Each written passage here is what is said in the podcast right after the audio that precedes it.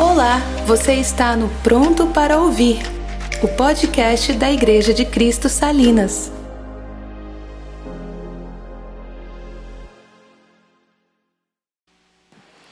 Bom dia, igreja. A graça e a paz. Quem é crente diz amém.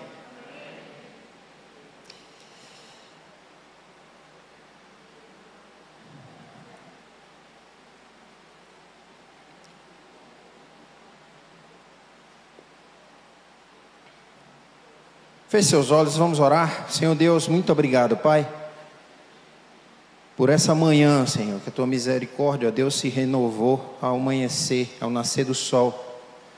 Misericórdia, Senhor, que nos é combustível, Senhor Deus, para te cultuar, para permanecer na tua presença, Senhor.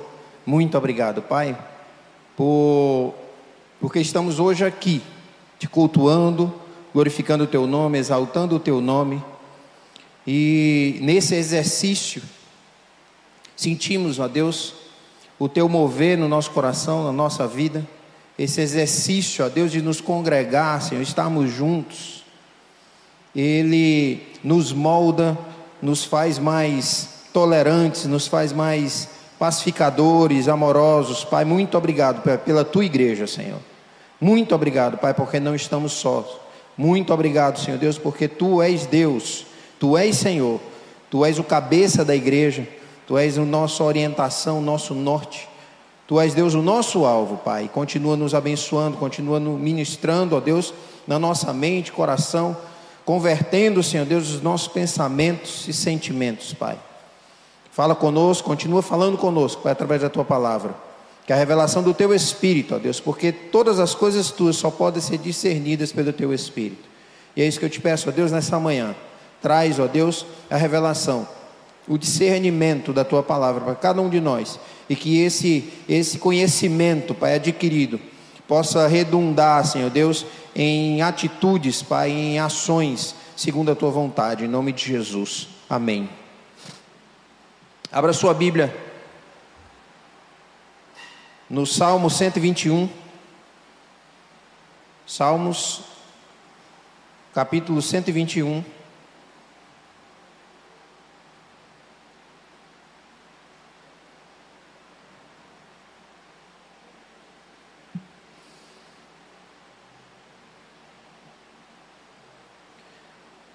O Salmo 121, 121 diz assim: Eleva os olhos para os montes, de onde me virá o socorro?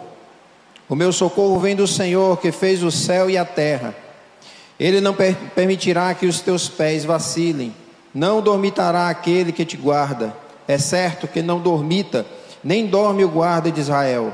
O Senhor é que te guarda, o Senhor é a tua sombra à tua direita. De dia não te molestará o sol, nem de noite a lua. O Senhor te guardará de todo mal, guardará a tua alma o Senhor guardará a tua saída e a tua entrada, desde agora e para sempre. Amém. Esse é um salmo que ele faz parte de uma coletânea de salmos que são os salmos do viajante, do peregrino. Né? Na verdade, ele vai, são salmos que vão do 120 ao 134. São cânticos né, que eram usados para os peregrinos, aqueles que iam para Jerusalém.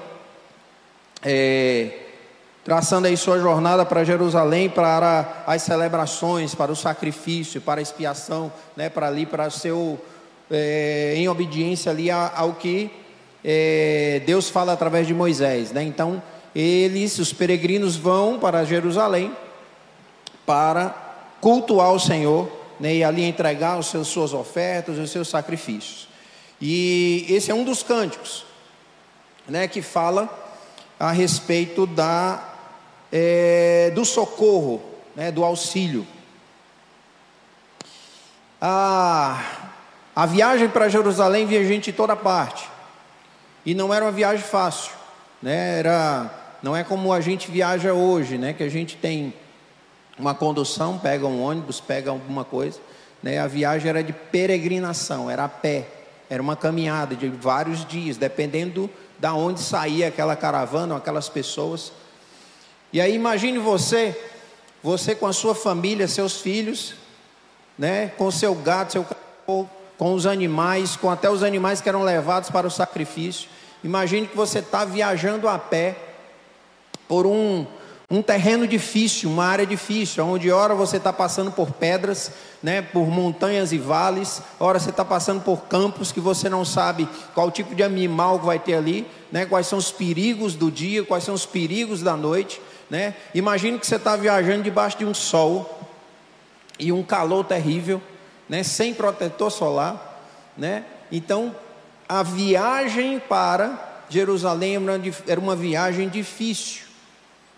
Imagino eu que esse esse cântico era cantado durante, né, principalmente os momentos mais difíceis, né? Quando eles estavam prestes a passar ter uma travessia difícil, aonde era um momento um, um lugar pedregulho e de pedras soltas, então havia muitos riscos nessa travessia.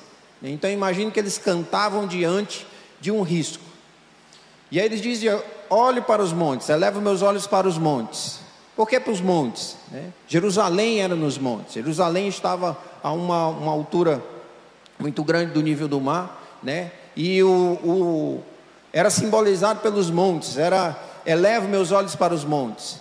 Em Jerusalém estava lá o templo. Em Jerusalém estava lá a arca do templo. E aí ele diz: De onde me virá o socorro? Meu socorro vem do Senhor. Fazia, eles faziam esse link de Jerusalém com a presença de Deus, com o Senhor, da onde vem o socorro. E aí eles diz do, do, do meu Deus, né? Socorro vem. O meu socorro vem do Senhor, que fez céus e terra. E aí eu quero começar aqui com o primeiro ponto. Quem é que presta o socorro? Quem é a pessoa que, que é invocada no cântico para prestar socorro? E a referência que é dada no cântico é o Senhor que fez céu e terra.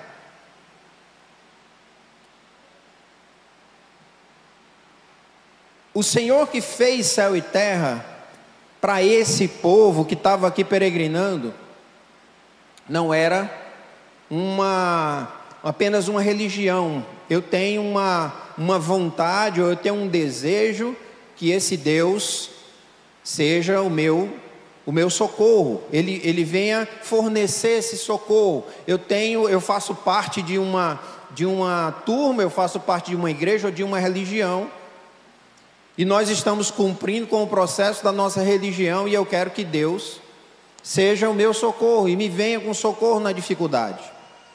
Não era apenas isso para esse povo. Não era apenas uma crença. O Deus que fez céus e terra.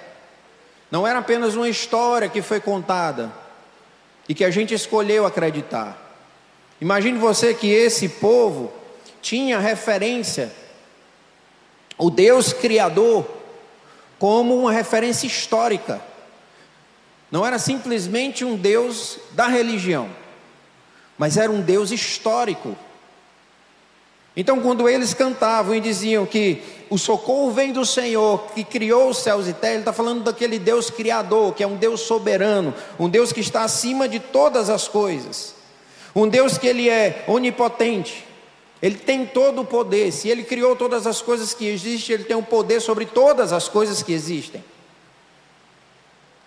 Ele é o, o Deus é, onipresente, porque ele está ali, ao lado, como sombra. E Ele é o Deus onisciente, porque Ele conhece todas as coisas, Ele sabe de todos os perigos, Ele sabe de todas as situações, nada passa despercebido dEle. Entenda que isso não era somente acreditar para esse povo, mas fazia parte da sua história, fazia parte da construção do próprio povo.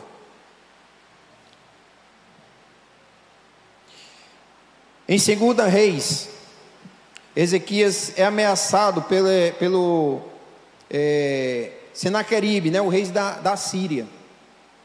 E o texto diz assim: se você quiser abrir 2 Reis 19, o verso 14 e 15 diz assim: Tendo Ezequias recebido a carta das mãos dos mensageiros, leu-a, então subiu à casa do Senhor, estendeu, estendeu-a perante o Senhor e orou perante o Senhor, dizendo: Ó Senhor Deus de Israel, que estás a, a, entronizado acima dos querubins, tu somente és o Deus de todos os reinos da terra. Tu fizeste os céus e a terra. E lá no, no 32 e 34 tem a resposta, né, que Isaías vai dar a resposta ali para Ezequiel diz: Pelo que assim diz o Senhor acerca do rei da Síria, não entrará nessa cidade, nem lançará nela flecha alguma, não virá perante ele com escudo, nem há de levantar tranqueiras contra ela. Pelo caminho por onde vier, por esse, por esse voltará. Mas nessa cidade não entrará, diz o Senhor porque eu defenderei esta cidade para a livrar, por amor de mim e por amor do meu servo Davi. Ezequiel faz uma oração e ele faz uma oração ao Deus Criador céus e da terra. Essa era a referência que esses peregrinos tinham um Deus que fazia parte da história deles, que eles, eles tinham experiência. A história da construção desse povo era uma história experimentada, não era só de ouvir falar, não era só de, de, é, de tentar acreditar, mas eles não podiam parar de acreditar, porque fazia parte de quem eles eram. Eles não podiam negar porque a experiência do povo fazia com que o Deus Criador de céus e terra fosse real. E aí eu faço essa pergunta para nós. Nós estamos na caminhada, nós estamos na estrada. E o Deus Criador, ele é real para nós? Ou a gente só conhece de ouvir falar? Ou a gente só conhece de pregações e de palavras e de, e de vídeos de coisas que a gente vê e a gente simplesmente escolhe acreditar.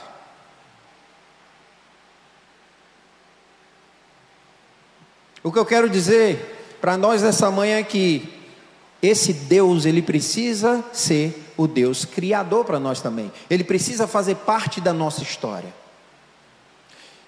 Nós precisamos experimentar esse Deus que promove socorro. Ele precisa fazer parte da nossa história. E dia a dia, momento a momento. Não é só uma experiência que eu tive com Deus há 15 anos atrás. E aí, por causa dessa experiência, eu creio que Ele é Deus Criador, eu creio que Ele é onipotente, onipresente, onisciente, Ele é soberano. Mas eu falo da nossa busca diária por experimentar Deus. Não estou falando das emoções que sentimos num, num momento de louvor desse, que nós sentimos Deus. Sim, isso é válido, isso é bom. Mas eu estou falando da experiência que nós temos com Deus quando as canções não são cantadas, quando nós não enxergamos o salva-vida, quando nós não enxergamos uma proposta de futuro, uma esperança de futuro. Não estou falando de a experiência com Deus sentado no nosso sofá debaixo do ar-condicionado. Eu estou falando das experiências com Deus quando nós nos colocamos a serviço do Senhor. E quando nós saímos na estrada, as dificuldades da estrada são reais. O sol queima nossa pele, a noite vem com as suas, as suas dificuldades e os seus temores. E a nossa experiência com Deus Não estou falando aqui da gente exigir promessas. Ah, porque ele prometeu, ele vai ter que cumprir. E aí, quando ele cumpre, poxa, tive uma experiência com Deus. Eu estou falando de experiências que nós nos colocamos na estrada. Não só daquela que a gente fica na nossa casa orando e pedindo para Deus trazer essa experiência. Estou falando de experiência que nós vamos, como diz no, no ditado, né? A gente dá cara a bufete. Estou falando das nossas experiências de ver alguém sendo curado porque nós fomos lá no hospital orar. Estou falando da experiência de ver alguma vida transformada porque nós saímos do nosso conforto e fomos lá pregar. De experimentar um Deus que transforma, que cura, que salva, que conhece, que sabe. Estou falando de experiências de você sentir Deus ao ponto dele te revelar coisas que vão edificar outras pessoas. Experiências de que ninguém pode arrancar de você a existência e o poder do Deus Criador. E nós nos colocamos nesse lugar. O que eu estou dizendo para você hoje é para que a gente seja mais do que frequentadores de cultos e experimentar do mover de Deus dentro do nosso culto, dentro das nossas reuniões.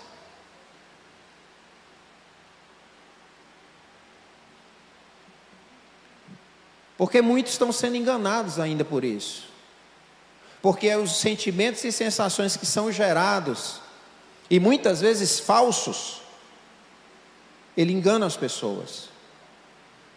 E as pessoas pensam que estão vivendo algo muito fantástico com Deus, algo muito bonito com Deus, porque eu estou indo à igreja, estou participando da programação, estou junto ali, tem sido muito bom, o povo é muito legal, as coisas são muito legais, eu fico todo arrepiado.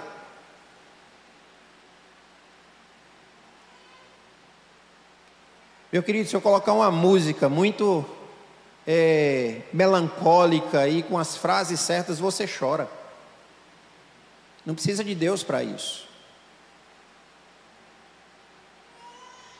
Se eu colocar aqui o clima certo, todo mundo é quebrantado. Se as palavras persuasivas forem expostas para as pessoas, todos vão se converter mas não pelo poder de Deus, como Paulo diz, não uso de palavras persuasivas para não esvaziar a cruz de Cristo.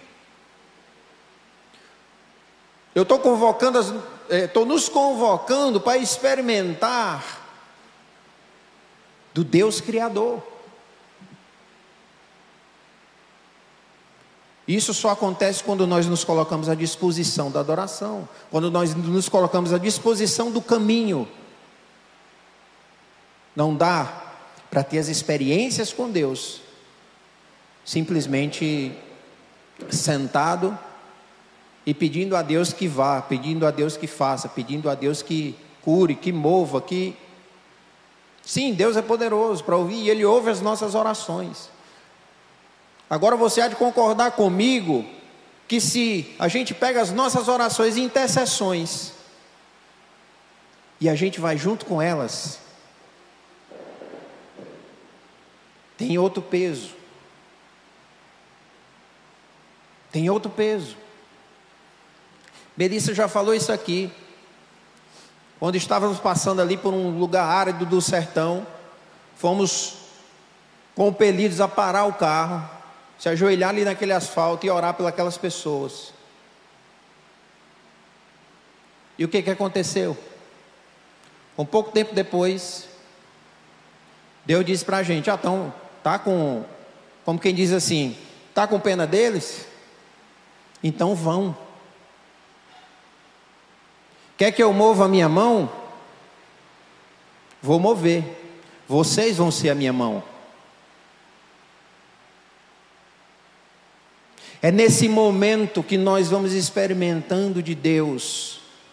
E isso não nunca vai ser tirado de nós. Porque o texto diz que nos últimos dias, se possível, até os escolhidos seriam enganados. A mistura das festas religiosas.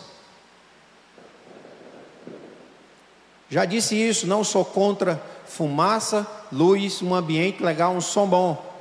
Eu sou contra a falta de unção nesses lugares e muita emoção sem a presença de Deus.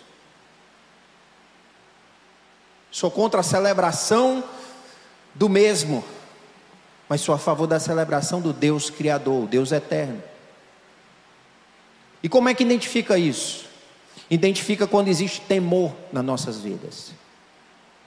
Quando existe temor de Deus nas nossas vidas.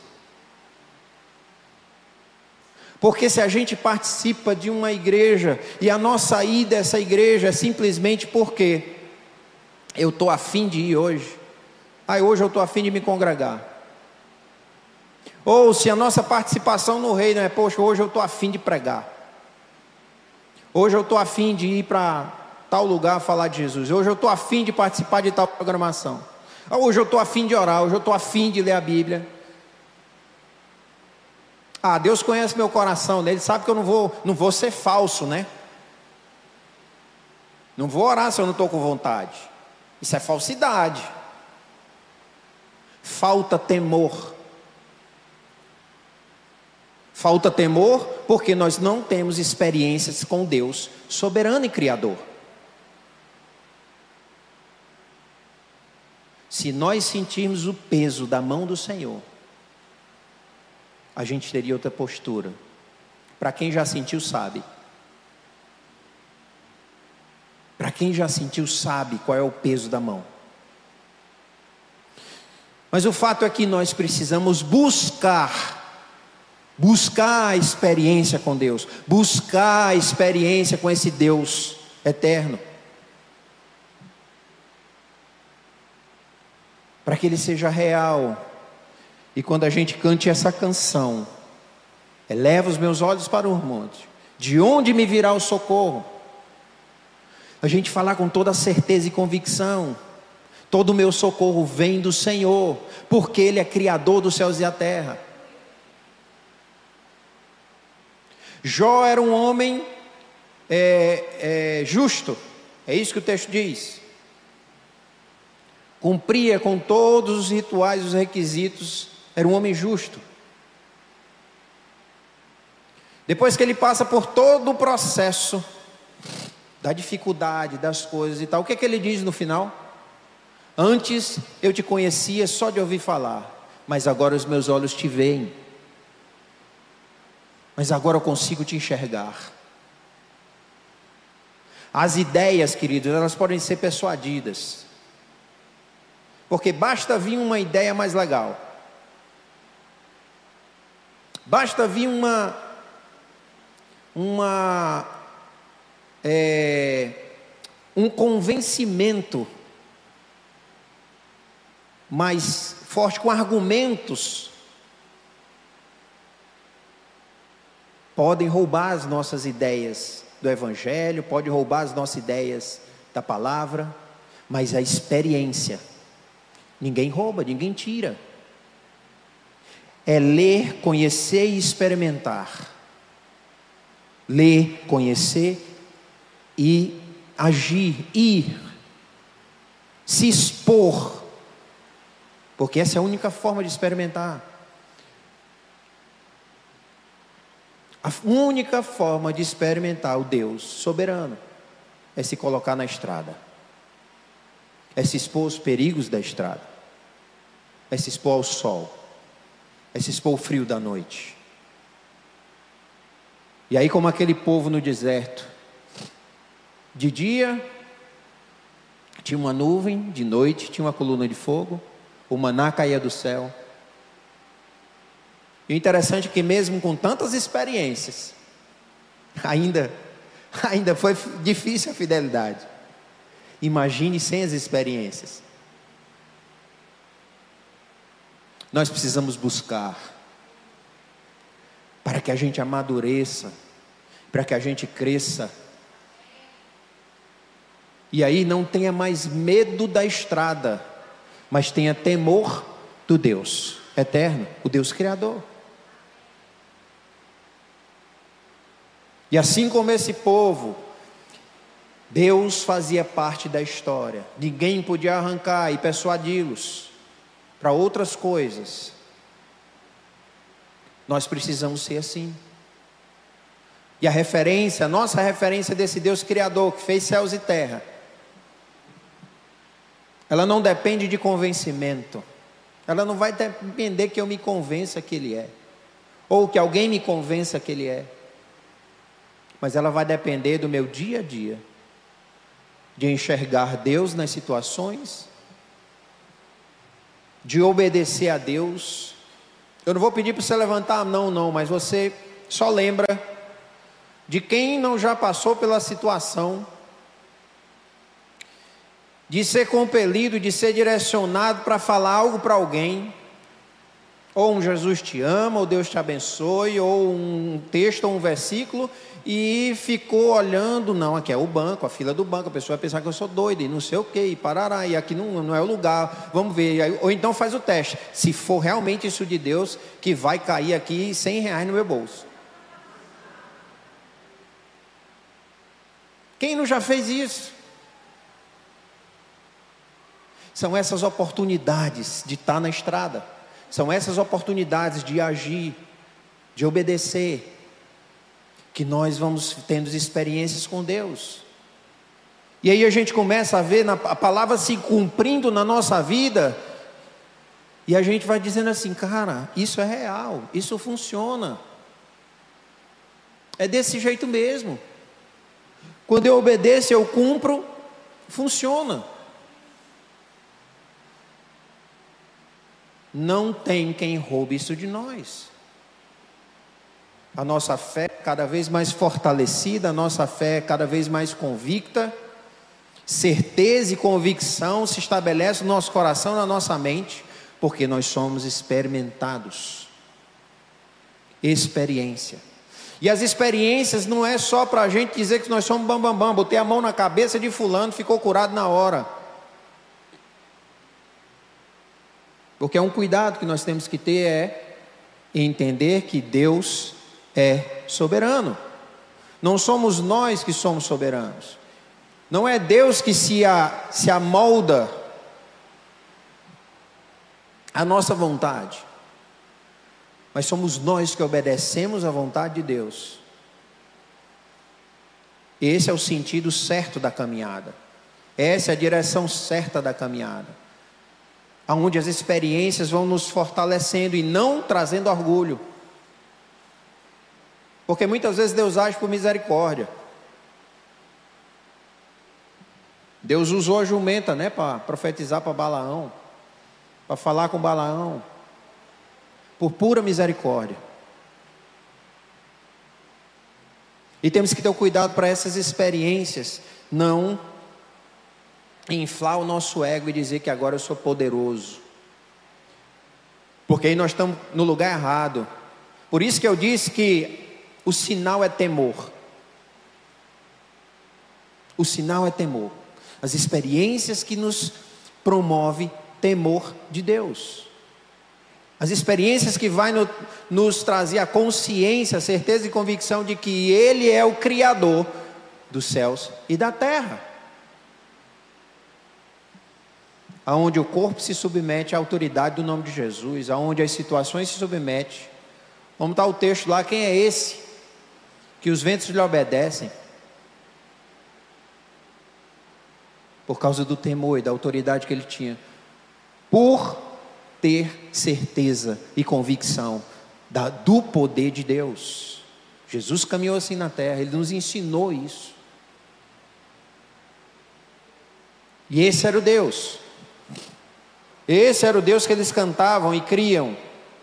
Por isso eles se colocavam na estrada. A fé que tinha em Deus, ah, o crer no Deus que fazia parte da sua história, o crer no Deus que era presente nos foi e foi presente nos momentos mais difíceis desse povo.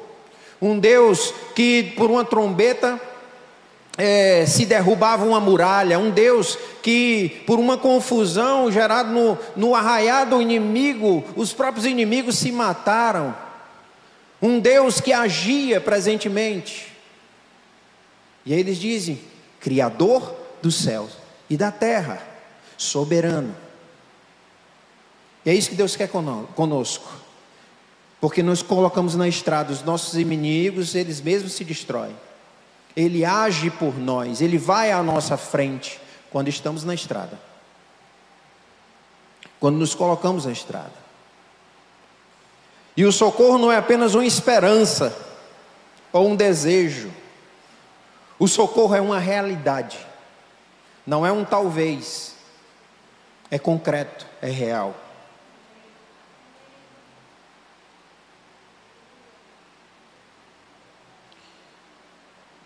E aqui o segundo ponto do texto é para quem é o socorro? Quem usufrui do socorro? Nós vimos quem é o, o socorrista, né? Quem é aquele que socorre.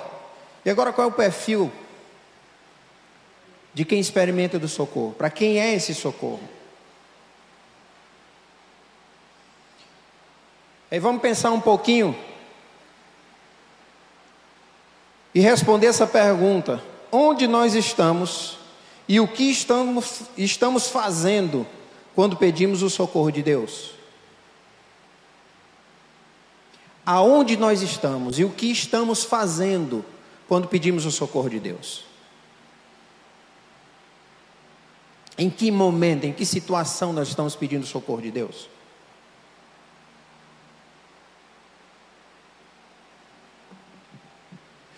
Preste atenção no texto. O cântico, ele era direcionado ao peregrino. Aquele que estava na estrada, aquele que estava é, com, seu, com sua família, com tudo que tinha, com, os, com, com o que estava levando na estrada, em direção a Jerusalém, em direção ao lugar que era a presença de Deus, aonde estava ali a arca. A canção era destinada a esse povo que estava em direção à adoração, em direção ao sacrifício, em direção ao culto. E aí eu volto à pergunta: onde estamos e o que estamos fazendo quando pedimos socorro? Será que nós estamos em direção ao culto, em direção à adoração, em direção a Cristo? Em direção a Deus, em direção à Sua presença, em direção à Sua verdade? Ou nós estamos em direção ao nosso próprio culto, à nossa própria adoração e à nossa própria verdade? E queremos que Deus socorra e nos ajude a chegar ao destino, porque essa era a canção, o socorro era para que o peregrino chegasse ao destino são salvo. O propósito do peregrino era chegar em Jerusalém e adorar.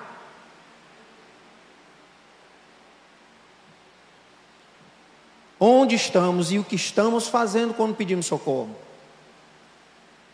Muitas vezes somos levados pela nossa própria é, mente egoísta, pela nossa carne, e estamos pedindo socorro a Deus.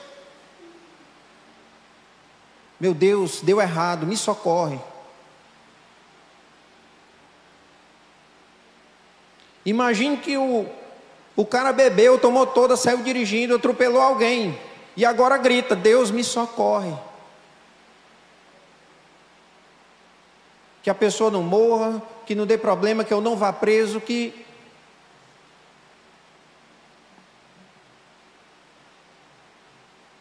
Eu já ouvi uma vez um testemunho né? Que é triste. De um casal que é, teve relações sexuais fora do casamento e estava pedindo a Deus que ela não engravidasse.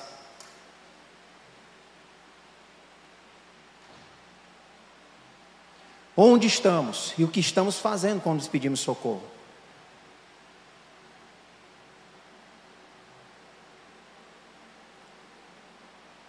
É, não adianta a gente ser guiado no caminho da nossa adoração, no caminho do nosso orgulho e gritar socorro por Deus. Primeiro, porque estamos olhando para o monte errado, para a direção errada. Quando ele diz: olhe para os montes, de onde me virá o socorro? Eles estavam olhando para Jerusalém, o lugar da presença de Deus, a direção o, o rumo. Quando é com a nossa vontade, nós estamos olhando para o monte errado. O monte do nosso orgulho, o monte da nossa vontade, o no, monte do nosso pecado, o, no, o monte do nosso, é, do nosso poder, da nossa autoridade, do nosso destaque, da nossa relevância. E aí, quando alguma coisa dá errada, Deus me ajuda, me socorre. Às vezes faz até promessa: se me livrar dessa, nunca mais eu faça isso de novo.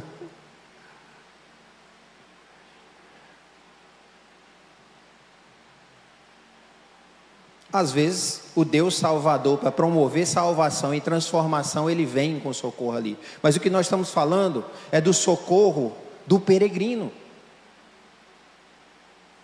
O que nós estamos falando é do socorro daquele que está em direção à adoração, daquele que está olhando para o lugar certo. Aquele que não está saindo do caminho e nem zigue-zagueando no caminho, aquele que não faz parada, aquele que está indo no caminho reto e sem parada, sem tempo a perder.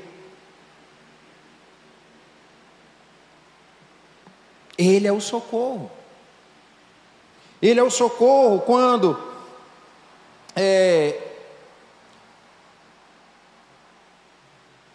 Quando a tentação bate à nossa porta e quer nos desviar do caminho, Ele é o socorro. Aí a gente grita por socorro e Ele é o socorro bem presente. Ele é o socorro quando os pensamentos querem nos derrubar, quando o cansaço quer nos destruir, quando a, a decepção quer invadir o nosso coração quando a mágoa quer endurecer o nosso coração, nós olhamos para os montes e Ele é o nosso socorro.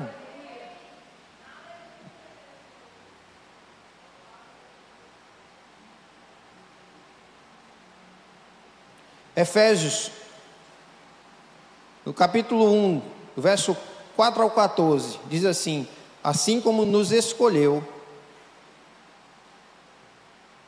assim como nos escolheu nele, antes da fundação do mundo, para sermos santos e irrepreensíveis perante Ele.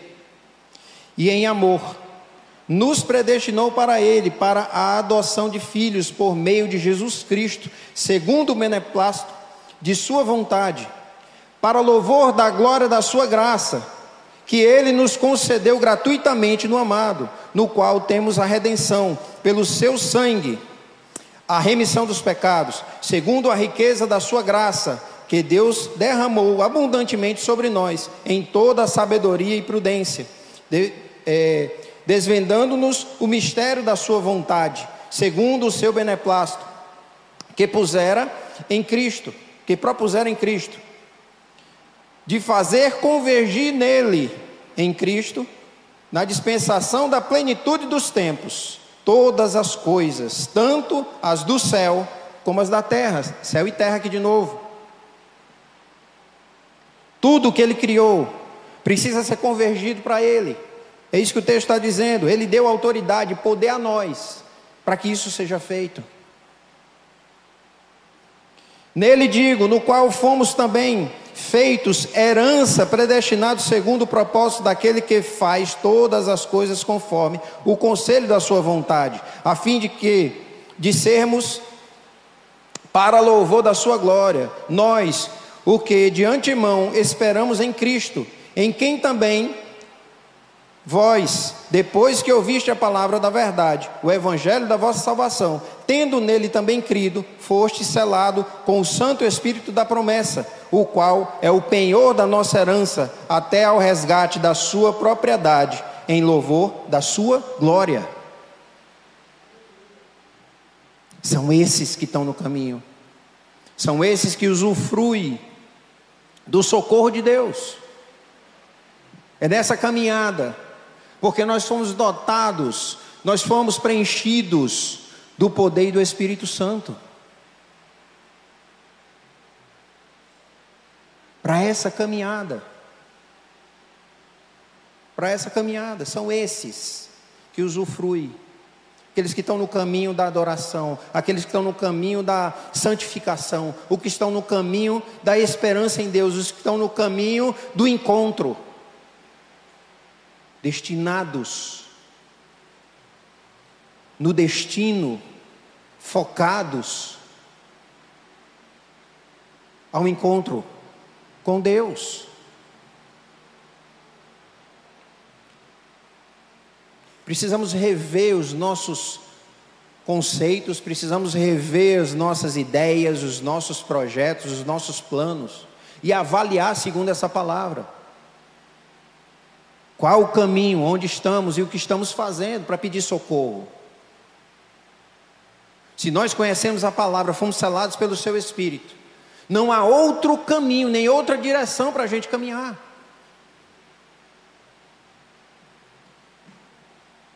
Não há outro caminho. Sim, o caminho é arriscado. Sim, o caminho é cheio de, de armadilhas. O caminho é cheio de altos e baixos. Mas Ele é socorro.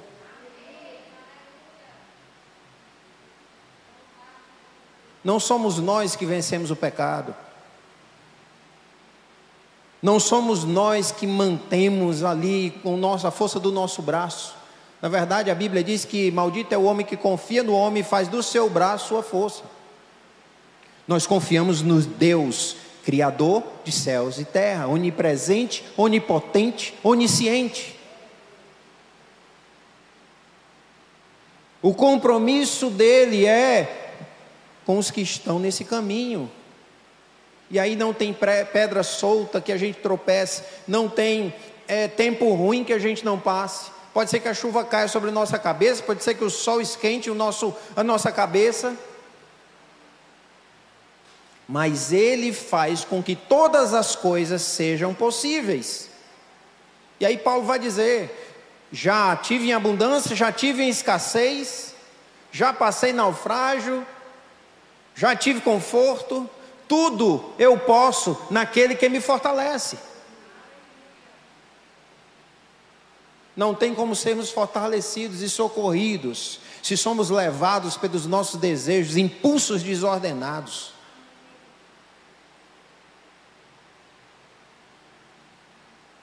Deus não tem compromisso com o pecador. Na verdade, o que ele já tinha para fazer pelo pecador, ele já fez, deu seu filho Jesus. Mas o compromisso da caminhada é com, as, com aqueles que estão em direção a Ele. Ele socorre, ele fortalece, ele adormece, ele desperta, ele libera tudo o que for preciso para a caminhada. Tudo o que for preciso para a caminhada. Nós já temos, o texto diz que nós já temos em nós o que nós precisamos: o Espírito Santo o Espírito Santo nos guia, o Espírito Santo nos move, o Espírito Santo nos exorta, o Espírito Santo nos incomoda. O Espírito Santo nos revela. Mas a gente precisa de parar de ouvir a nossa própria voz e começar a ouvir a voz do Espírito. A gente precisa parar de dizer assim, mas Deus, eu quero tanto. Por que, Senhor, que não muda? Por que, que esse negócio não abre? Por que, que essa porta não abre? Por que, que isso não acontece? Faz uma avaliação. Se a porta que você quer que abra está no caminho certo ou está no caminho errado. E de acordo com a Bíblia, as portas largas sempre vai levar no caminho errado. Né? Geralmente a estreita vai para o caminho certo. Porque é o caminho estreito e a porta estreita, o caminho largo e a porta larga, é isso que o texto diz.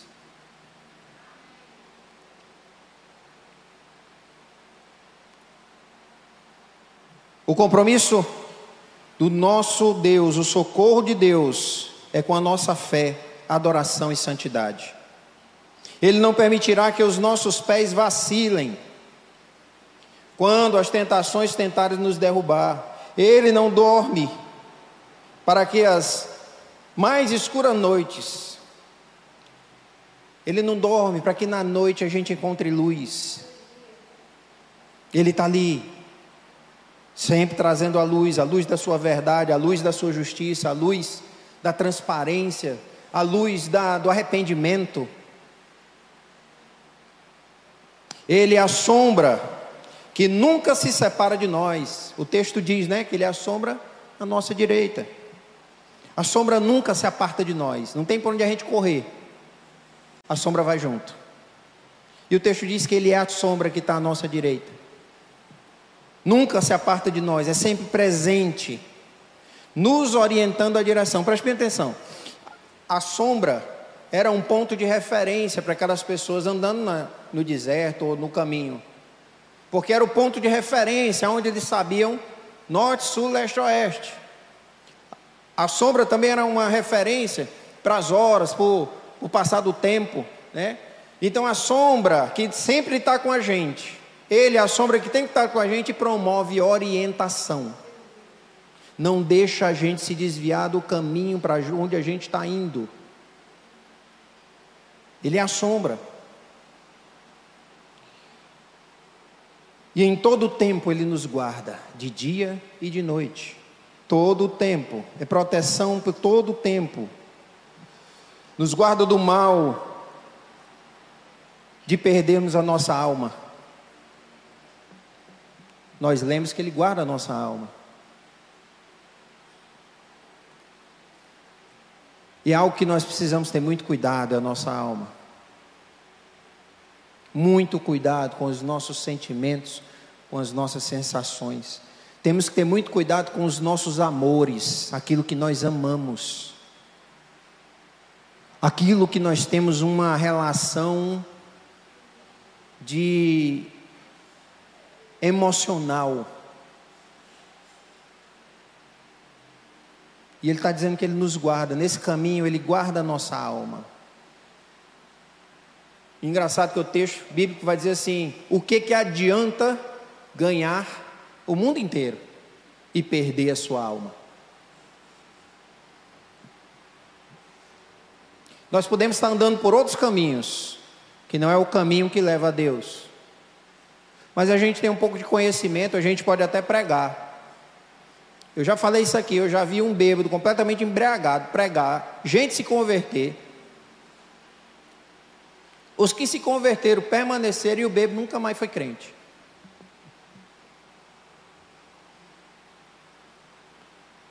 Deus tem um compromisso daqueles que estão em direção a Ele, de guardar a sua alma, de guardar os seus amores, porque a alma vai pertencer a Deus, os sentimentos vai pertencer a Deus, o amor vai pertencer a Deus.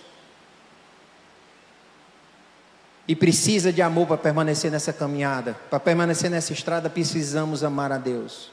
Precisamos que Ele guarde a nossa alma nele. Precisamos que Ele guarde os nossos sentimentos nele. Porque qualquer desejo, qualquer amor desordenado, a gente sai do caminho. Quantos homens de Deus largaram o caminho, caminho da verdade, por causa de um adultério, por causa de um impulso sexual desordenado. Quantos homens caíram por causa disso? Por causa dos amores, por causa dos, das afeições, dos desejos. Ele guarda a nossa alma enquanto nós estamos no caminho. Sentido a adoração, rumo a Deus, a presença dEle, ao lugar dEle, à vontade dEle, ao sacrifício, a dar.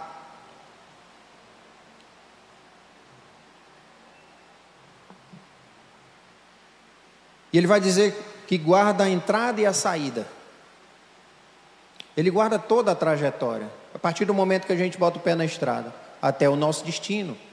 Deus está nos guardando em toda a nossa história, até que Ele venha. Precisamos nos manter nesse caminho para usufruir do socorro de Deus. Porque a promessa dele é essa: vou te guardar, eu vou te proteger em toda a caminhada até que eu venha.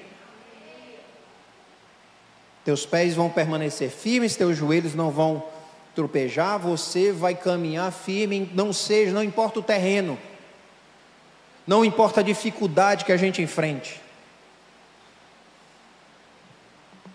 E aí eu faço outra pergunta para você: será que Deus socorreu Estevão, socorreu Pedro, socorreu Paulo?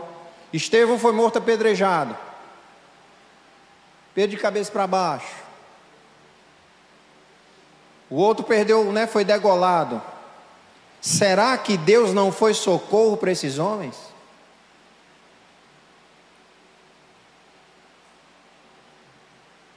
Ele foi socorro, gente, até o destino. Estevão chegou primeiro que nós no destino. Pedro chegou primeiro que nós, Paulo chegou primeiro que nós, e quantos outros dormem em Cristo? Chegaram no destino da presença de Deus.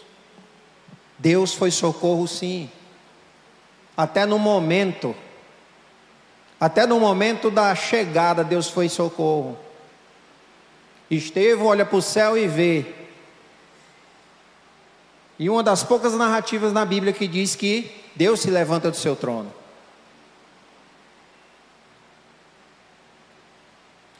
Se levantou para Estevão. Deus se levantou para Estevão. O socorro de Estevão foi tão presente que Deus se levanta para recebê-lo.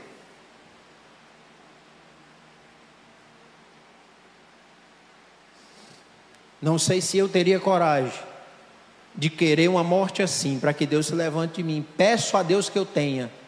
Peço a Deus que eu continue nesse caminho, não importa se eu vou chegar, e na chegada vai ser por via apedrejamento.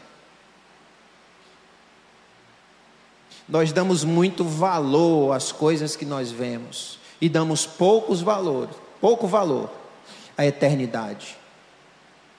Por isso que os nossos olhos precisam estar nas montanhas, nos montes, nos montes.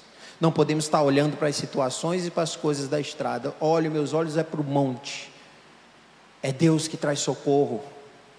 Se eu estou passando por um campo, se eu estou passando pelas pedras, se eu estou passando pela lama, eu estou passando, os meus olhos estão fixos no monte. Os meus olhos estão fixos no monte. Deus foi socorro, sim, de todos esses homens. Assim como Ele é socorro de nós, assim como Ele é socorro da, daqueles que estão no Oriente Médio, assim como Ele é socorro daqueles que estão na China, nas igrejas perseguidas, Deus é socorro. Precisamos parar de, parar de avaliar o que nós achamos que é bom com que aquilo que Deus diz que é bom. Alinhar nossa mente com a mente de Deus, com a vontade de Deus, só através dessa palavra, nós vamos entender que esses homens foram socorridos por Deus, experimentados, caminhando no caminho da adoração, caminhando no caminho da santificação, chegaram ao fim e foram aprovados e foram recebidos. Mas nós precisamos mudar o nosso olhar e achar que, porque tem dificuldade, Deus não está ali.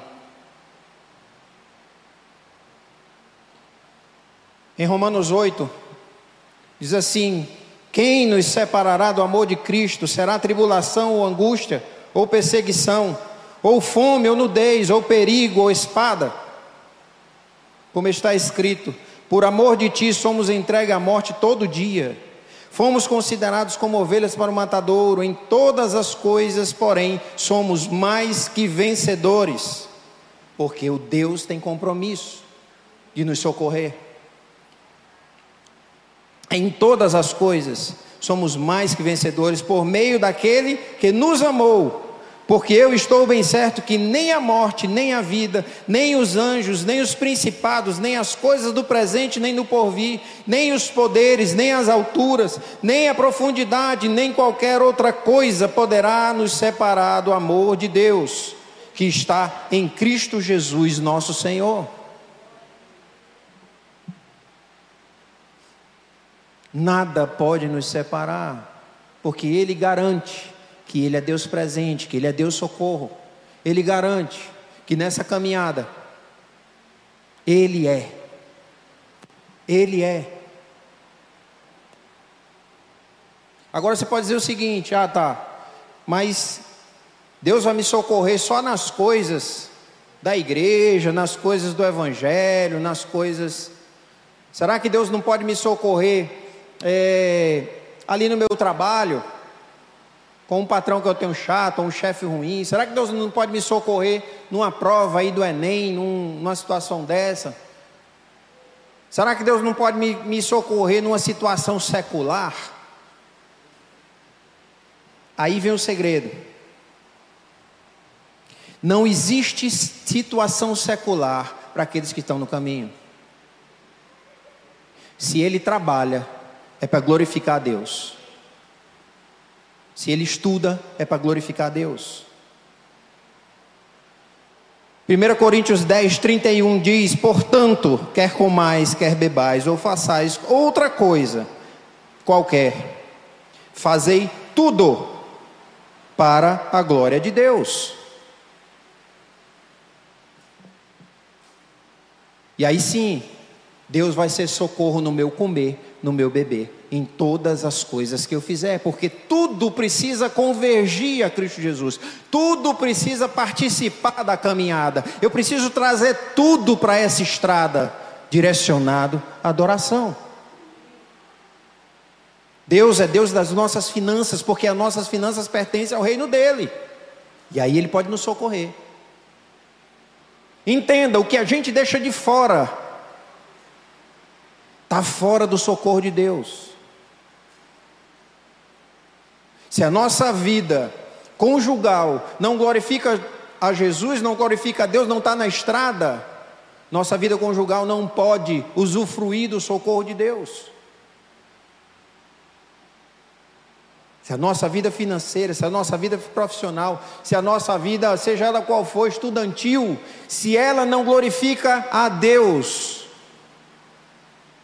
ela não pode usufruir do socorro de Deus. Então o segredo é: vamos fazer da vida, vamos fazer de tudo que nós produzimos, ou pensamos em produzir, ou planejamos. Vamos fazer de tudo isso glorificação a Deus. Traz para o caminho, vem completo, vem inteiro, vem íntegro para o caminho. E aí você pode começar a se, a se fazer a seguinte pergunta: Isso glorifica Jesus?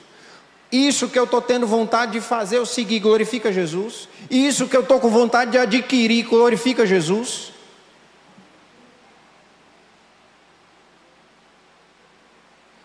Esse marido que eu quero que volte, glorifica Jesus? Essa mulher que eu quero que melhore, glorifica Jesus? É para glorificar Jesus ou é só para a gente ter conforto e paz em casa?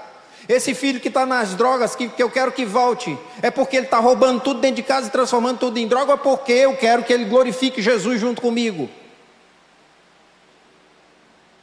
Esse filho que ainda não veio, será que é só para eu me sentir mãe? Ou porque eu quero que ele seja uma flecha lançada Vamos colocar em xeque os nossos desejos e entender se ele faz parte desse caminho, dessa caminhada, ou se ele faz parte simplesmente da caminhada do nosso egoísmo. Nós não precisamos ser realizados por coisas, nós precisamos ser realizados em Cristo. Nada das coisas nos define, não é minha posição no trabalho, ou meu título, ou meus diplomas que vão me definir. O que vai me definir é se eu sou um peregrino nessa estrada da adoração. E no sentido, caminhando sentido a Deus. É isso que vai me definir. Então traz todas as coisas para a caminhada. Traz tua vida para a caminhada. Traz a tua mente para a caminhada, traz o teu projeto, o teu plano, o teu sonho para dentro da caminhada e deixa Deus avaliar. Porque o texto diz que o homem faz planos, mas é de Deus que vem o aval, o consentimento. Deixa Deus avaliar no caminho. Pode ser que você começou a caminhada com um bocado de, de coisa é, desnecessária. Deixa que essa caminhada vai fazer cair essas coisas, vão ficar na estrada. No, quando você está caminhando, você começa a sentir o peso e dizer, cara, não era para eu ter trazido isso. Isso aqui faz parte de outra estrada. Isso aqui faz parte de outro caminho. Não é para cá. O Agno até falou aqui no, no Monte Roraima, né? Que, que eles foram e o lance do sapato e tal. Não é na estrada que você vai ver se é o sapato certo ou não. E aí você está andando nas pedras de bico fino. Bico fino é outra estrada. Se vai andar nas pedras, meu querido, você precisa de um sapato reforçado. Se vai andar pelo, pela lama, pela coisa, você precisa de uma bota. E às vezes a gente está carregando nesse caminho coisas que nem era para estar carregando. Que faz parte de outro caminho. Então vamos avaliar. Vamos trazer a vida e deixa que a estrada, se é o caminho no sentido de Deus, ele tem um compromisso. Ele tem um compromisso de é, separar aquilo que é para estar na estrada e o que não é. Dispõe Coloca disponível a tua bagagem, coloca disponível a tua vida e deixa que é o caminho, que é a estrada do peregrino, vai fazer avaliação do que deve ficar na bagagem ou não. Coloca a tua vida diante disso. Coloca tu, teus sentimentos, teus amores nesse caminhada, nessa caminhada. E aí essa canção pode ser cantada por nós nessa caminhada de vida. Essa canção pode ser entoada por nós com toda certeza e convicção. Eleva os olhos para os montes, de onde me virá o socorro? O meu socorro vem do Senhor que fez céu e terra. Ele não permitirá que os teus pés vacilem. Não dormitará aquele que te guarda. É certo que não dormita, nem dorme o guarda de Israel. O Senhor é quem te guarda, o Senhor é a tua sombra à tua direita. De dia não te molestará o sol, nem de noite a lua. O Senhor te guardará de todo mal, guardará a tua alma. O Senhor guardará a tua saída e a tua entrada, desde agora e para sempre. Tome posse disso. Se, se aproprie disso. Se aproprie disso. Não tem nenhuma dificuldade da estrada que Deus não nos livre, que Deus não te livre. Coloca a vida nisso. Coloca o coração nisso, coloca a razão nisso. Experimenta. Experimenta do Deus que socorre. Feche seus olhos. Você também encontra essa mensagem em vídeo em nosso canal do YouTube, Igreja de Cristo Salinas.